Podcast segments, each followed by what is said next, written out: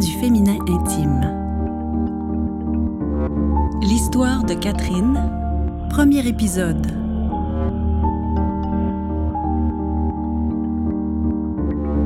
Chez nous, la sexualité, c'était plutôt tabou. Quelque chose de mal et sale quand j'étais enfant. Ma mère m'a pas vraiment expliqué grand-chose. Je me rappelle qu'une fois, elle m'avait donné un livre sur la sexualité des adolescents, et ce qui m'avait frappé, c'est que l'auteur du livre était père quelque chose, un religieux. Je dis à ma mère, il doit pas connaître grand-chose là-dedans, lui. Par contre, la maison était remplie de livres et j'avais le droit de regarder tout ce que je voulais. Les encyclopédies, l'anatomie, tout ça, mais on ne devait pas en parler à l'école ni à la maison.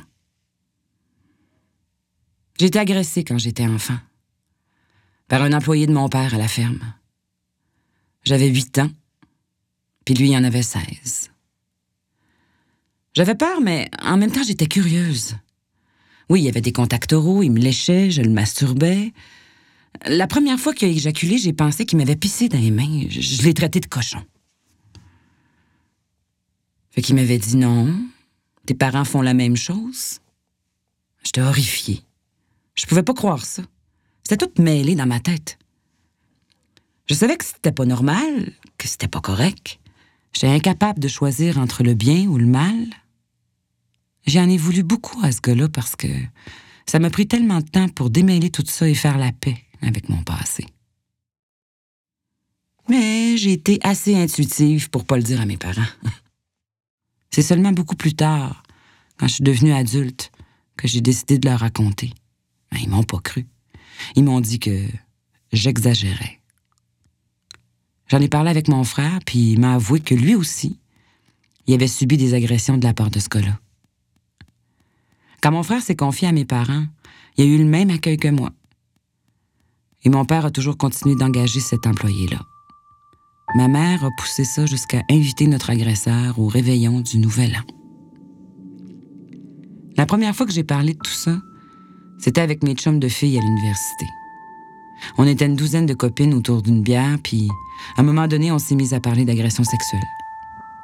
On s'est demandé chacune notre tour si ça nous était arrivé. Et il y en avait juste une autour de la table qui avait jamais subi d'agression ni d'inceste.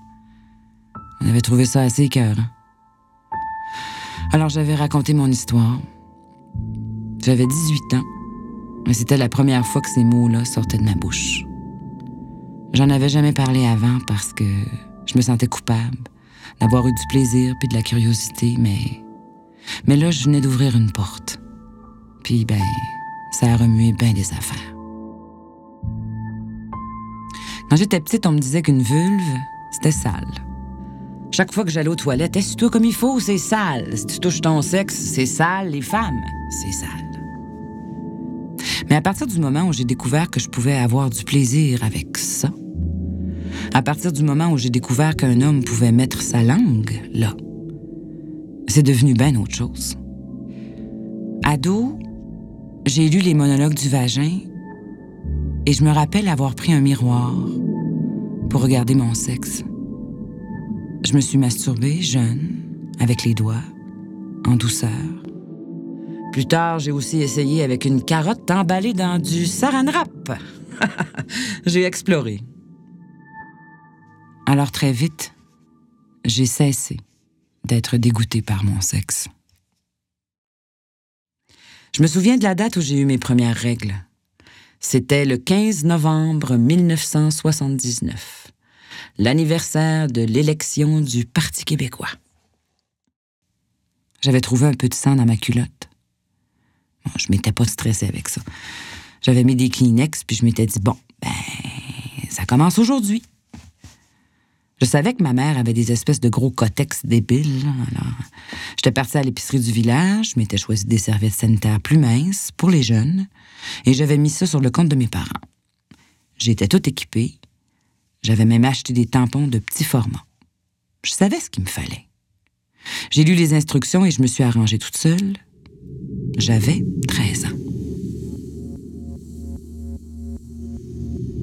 Je suis de la première génération qui a eu le droit d'avoir une consultation chez le médecin à partir de 14 ans, sans le dire à ses parents. J'avais demandé au médecin si je pouvais avoir la pilule parce que j'avais des menstruations extrêmement douloureuses. Et pendant les règles, c'était effrayant comment j'avais mal au ventre, dans le dos. J'avais la diarrhée, j'avais des douleurs au sein, je faisais des mastites, j'avais les seins durs, j'avais de la misère à dormir. La pilule m'a aidée. En plus, ça a coïncidé avec l'époque où je commençais à avoir des relations avec mon premier chum. Un jour, ma mère a fait le ménage. Elle a fouillé dans ma chambre. J'avais un gros toutou avec une fermeture éclair, puis je cachais mes pilules puis mon paquet de cigarettes là-dedans. Parce que je fumais en cachette. Ma mère m'a posé des questions, puis j'y ai répondu que ma vie sexuelle, c'était à moi. De toute façon, j'avais pas encore eu de relation complète, mais mais ça, elle n'avait pas le savoir. De toute façon, je prenais mes responsabilités.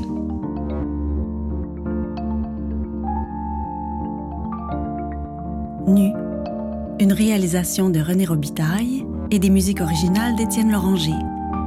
Interprétation, Christine Germain.